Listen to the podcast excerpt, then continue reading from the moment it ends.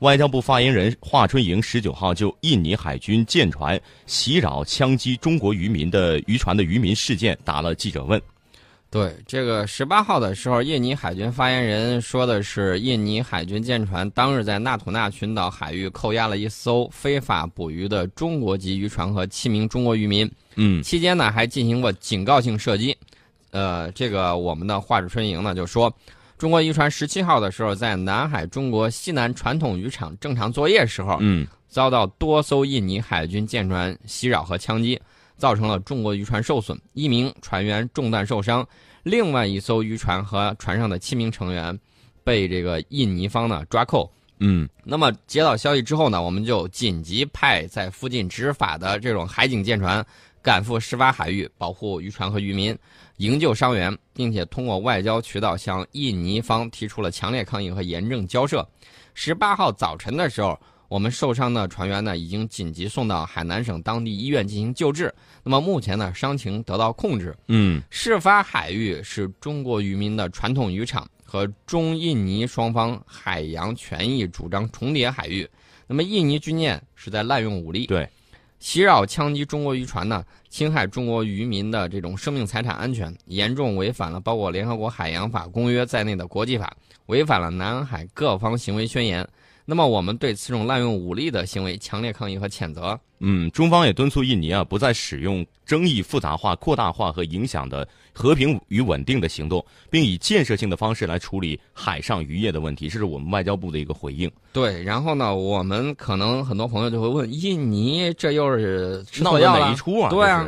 到底是怎么回事？其实呢，在十六号的时候，嗯，印度尼西亚海军已经派出了五艘水面战舰、一艘辅助舰，还有一架海上巡逻机，前往纳土纳岛这个附近海域，然后呢，在南海争议水域附近进行为期十二天的海上演习。这个演习六月九号开始，呃，已经很久，持续很长时间了。二十号就今天结束。嗯，那么印尼海西部的这个舰队呢？他有一个官员，他就说这个是，呃，属于例行的训练项目。嗯，上一次在纳图纳群岛展开训练是在二零一二年的时候。对，这次演习的科目说包括水面作战演练、护航，还有搜查救援等等。对，我再给大家说一下这个地方的这个由来，还有相应的这种地理情况。嗯，纳图纳群岛呢是在南中国海西南部，距离我们的曾母暗沙大概是四百公里。嗯，距离中国内地陆地大概是一千九百公里。那么，离印尼的加里曼丹群岛、加里曼丹岛最近的地方是二百二十五公里。这个群岛呢，位于我们南海九段线之外。自宋代以来，纳土纳群岛以北海域被视为中国与外国的海域分界。凡是从外国来的船只行驶过纳土纳群岛之后，就进入了中国之境。嗯，目前呢，这个岛隶属于印尼。廖内群岛省管辖，居住人口大概是九万人，二百七十二个岛屿组成的这个地方，面积是两千一百一十平方公里，而且呢，这个区域是非常著名的石油和天然气的蕴藏之地。我们和印尼对于这个群岛的归属没有异议，承认是印尼的领土。嗯，那么这个群岛附近的南海海域是中国的传统的捕鱼海域。对，所以我们刚才新闻当中提到的传统捕鱼海域，其实并没有跨过这个纳土纳群岛。侵犯到这个印尼的任何一寸领土和领海。对，所以呢，大家可能不太清楚，我们这儿是搞这个的，夏季要休渔，你必须得让鱼这个有这个保护生态环境嘛，让鱼有一个休养生息的这么一个过程。然后有的渔民呢就捞到那儿去了，这个地方他并不休渔，因为这个是他管辖这块儿。那么最近一段时间呢，印尼媒体一直在炒作莫须有的纳土纳群岛的主权归属问题。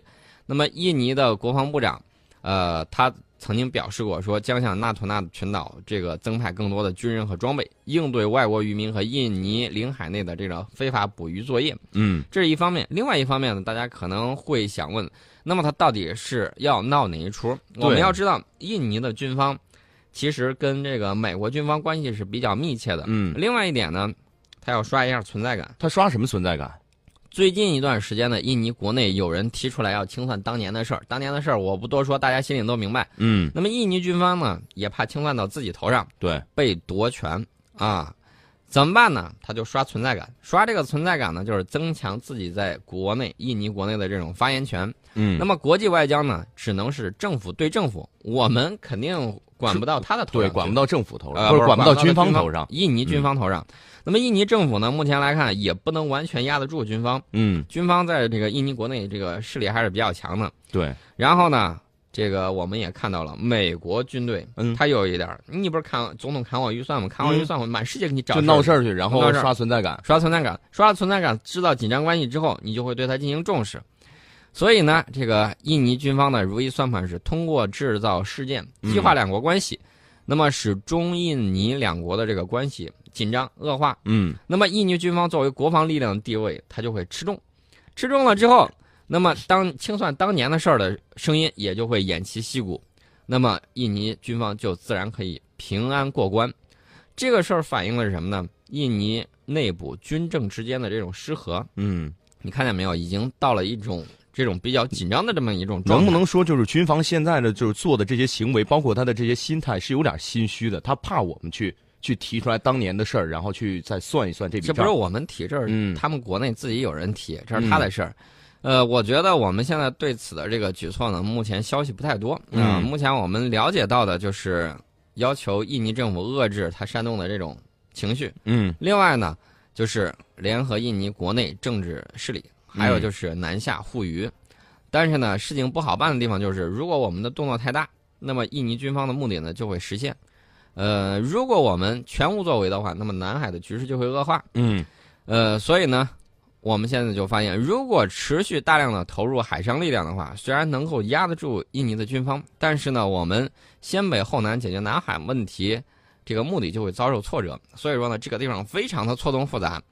呃，我觉得应该是会有一些相应的这种威慑行动，某种形式上的。嗯，那么这个事态会得到平抑。那么最后呢，我觉得，呃，我们一些人呢，在碰到这个事情的时候，不要哇啦哇啦喊着要开战、要打他什么之类的。对对，就是打还是不是什么最好的办法。当然，其实我一直想问，他这儿的这个国情非常的复杂。我告诉大家，他这儿的国情并不比伊拉克加阿富汗加叙利亚简单。盲动只会让自己陷入泥潭。我们的目的是什么？我们的目的是为了贯彻我们自己的这种战略，是为了维护自己国家利益。嗯，不能因小失大。嗯，也不是因小失大，我们必须得采用某种方式，能够达到我们自己的这种用一种更好的方式。对，嗯。那么我们这儿能打的牌比较多，军事呢是政治的延续，这个通常都是作为最后一张牌。嗯。另外，大家要注意，印尼是南海地区的第一强国，所以这也就是它的底气。对。有二点五亿的人口，还有近九千亿美元的 GDP，嗯，这个是南海之中除了中国之外，其他国家加起来都比不了的，嗯啊，这就是你刚才说的底气所在。对。那么在之前呢，中国和南海各国的这个海域纠纷里头，我们看到印尼一直是比较，呃，相对来说比较中立的这种立场吧。嗯，因为我们也不想树敌太多。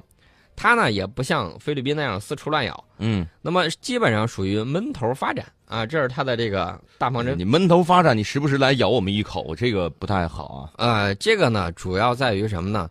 呃，就是我们刚才说的那个地方，我们的之前的策略呢，除了菲律宾，甚至包括菲律宾在内，都是我们需要这种团结，或者说你说团结也好，说拉拢也好，都是一种。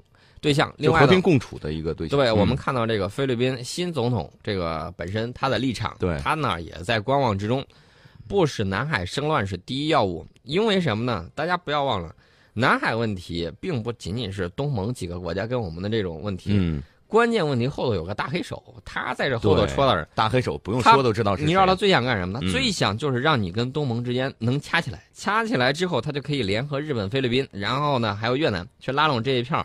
然后应对你，对你进行这种 C 型的这种包围，那么你要打破包围，你怎么办呢？他合纵，你肯定得连横啊，对不对？你得打破他的这种包围，你尽可能的团结更多的人。什么叫统一战线？统一战线就是把敌人的朋友弄得少少的，把自己的朋友弄得多多的，这就是统一战线。那么我们这种策略呢，呃，大家不要担心，填的岛就在那儿，对，实在不行就填岛压压惊嘛，对不对？对。另外呢，我们看到这个。印尼方面呢，一直相对来说保持的比较克制。印尼在应该是在去年上半年炸过一次，我们他他他不是抓到这种非法捕捞的这种船吗？炸过一次，炸过之之后又把其他国家的啊弄了好多又炸了，然后越南还提抗议，把他们这种，他印尼说我我就是打击非法捕捞，人家这个说的也很有意思，我就是打击非法捕捞的，那我的态度就是你们争你们的，我两边都不得罪，但是谁惹到我，我也不出。嗯，他是这种想法，所以说呢，我觉得大家多一些思考啊。对，不要上来一听到这个事儿，我们就哎呀，怎么又抗议和谴责打嘛，过去打嘛，这个当然打是一个最不好的选择哈。呃，打未必不是不好的选择，但是呢，你打一定是根据自己国家利益，该出手时就出手，这个不能含糊。你比如说我们对越的这种自卫反击战，对印的自卫反击战，那就是该出手就出手了。。对，然后呢，关键是国际形势，那这个要判断好。嗯，当时这个对印打的时候，当时什么情况？当时的情况是，美苏两国正在那儿忙着搞这个古巴导弹危机，嗯谁都顾不上，顾不上增援他，顾不上增援他，那我们就该出手就出手了。嗯所以说呢，要选准有利的时机。呃，我觉得啊，呃，类似这种情况，一定要结合南海的全局，结合我们整个战略的这种布局来看。嗯呃，如果说动不动就喊打喊杀，最后只能使周围所有国家对我们心生惧意。你本身体量就大，人家就觉得，哎呦，你强大了之后，我们怎么办呢？我们做了多少工作？然后呢，这个经济上各个嗯方面在团结南海。那么这样子的话，你如果说因变生乱，嗯最后结果什么？你得到南海也不过是另外一个帝国坟场，嗯消耗自己的国力。对，不能下错一步棋，然后满盘皆输啊。对，千万记住，大家呢一定是，是我我个人建议啊，谨慎应对。等到这次动荡过去之后，我们不但能够强化在南海南部的存在，还能够提升对印尼国内的这种影响力。呃，我我觉得肯定会有人对此不爽，说不打一架不过瘾。对但是我觉得你要是觉得你有能力打下这个国家，还把它管好，那么 我我愿意推举你当三军总司令。是你去打吧，打完然后还给我们开打开了一个通往大洋的通道啊。大家可能会说，那你会不会就是说这事儿过去就过去了？我告诉大家，绝对不会过去的。嗯这两天习大大去这个呃，嗯，去那个那哪哪儿南呃黔南黔南地区，啊？去黔南地区，专门去这个当年被北约轰炸的我们的这个大使馆，去那儿嗯凭吊烈士。对对对对对，我看到这个新闻，我们记得都有账的，是忘不了你就们的。不是不报，时候未到哈。，对，嗯另外呢，我们这两天看到周末了，最火的事儿是什么？最火的事儿是冲绳。对，就是冲绳现在超已经开始抗议了。对冲绳的民众非常的愤怒。嗯昨天的时候，有六万五千名冲绳民众顶着炎炎烈日走上街头，那么在汗水和泪水交织之中，发出忍耐已久的这种怒吼。嗯他们说，就是愤怒已经超出极限了，战争已经结束，让美军滚回家。对，而且现在在日美地位协定的这样的一个免罪符的保护之下，冲绳这个地方现在已经是就是美国犯罪的最大的受害者和不平等条约的最大的牺牲品。就冲绳这个地方已经很乱了，被美国搅得鸡犬不宁。所以呢，现在我就觉得冲绳应该自己明确一下，嗯自己到底是谁对，啊？你得明白自己到底是谁，你当年从哪儿来，将来你又要走到何处去？嗯好好想一想这个问题。冲绳县目前是占日本国土面积的百分之零点六，你知道部署了有多少美军吗？嗯百分之七十四，美军的专用基地。为什么美军布置到这个位置？一个是当年他在打冲绳的时候，嗯，冲绳人民付出了很大的这种代价嗯牺牲。不能说是牺牲，嗯因为他们当时是被日本军国主义裹挟了。嗯那么他付出了很大的代价。那么美国呢，他也比较精明，他除了在日本本土驻军之外，在冲绳，他驻量了驻扎了大量的军队。其实呢，他是好几手。一方面呢，他要提防着日本。嗯如果日本国内啊，你想一想，如果东山再起的话，光靠驻日美军啊，比如说驻扎到东京驻到哪儿了，这一点儿绝对不够，肯定会被人包包饺子了。他怎么办呢？他有一种战略，就是，呃，不要太靠近，嗯然后呢，在他附近的这个地方埋伏一支重要的力量。如果一旦有事儿，马上就可以驰援，而且呢，这块儿还不容易被他攻击到。呃，除此之外呢，它两个方向，一个是向着这个日本本土，另外一个方向它就是向着我们这块儿，嗯，因为他就觉得这个可以进行前沿部署，但是不要插足于前沿。嗯他自己得出来的这么一套东西，这个是上个世纪五十年代美国一个战略学家他提出来的。呃，其实呢，就有点像这个武术里头的这种对殴。啊怎么讲呢？你还记得不记得《水浒传》里头有一个林教头，有一次比武，嗯，跟一个人比武，呃，具体是跟谁打我忘了，呃，当时这个人就喊来来来啊，要跟这个林教头比试一下这个枪棒，嗯，呃，林教头很有经验，他的办法就是先后撤一步，嗯，然后呢，等到这家伙这个往前冲的时候，一棍儿给撂倒了。哦，就这一招，对，所以呢，后撤那个一步很关键，嗯，就等于说是避其锐气，击其惰归，嗯这个水平还是很高的。呃，这个我们说了一下美军呢在这块儿的这种考量，但是美军在冲绳的这种暴行，我个人觉得无疑是对日美同盟的巨大讽刺。另外一点，嗯，冲绳人民自己也能够感觉到，到底在日本，在这儿留着，人家是不是给你当二等公民看？对，你是来干嘛的？关键驻日美军，他们名义上是说保护日本的安全，但是实际上我们看到的就是祸害。威胁、祸害，让老百姓就觉得，就是心里面就是恐惧。对，日本天天高喊的说什么主权独立，嗯有这样主权独立的国家吗？冲绳县的知事翁长雄志就说了，他想问问日本首相安倍，在其提出的夺回日本的口号里头，日本是否也包括冲绳？嗯这也是众多冲绳民众当下的疑问：冲绳到底还是不是日本的？对，这是翁长雄志说的。其实我想给他普及一下历史。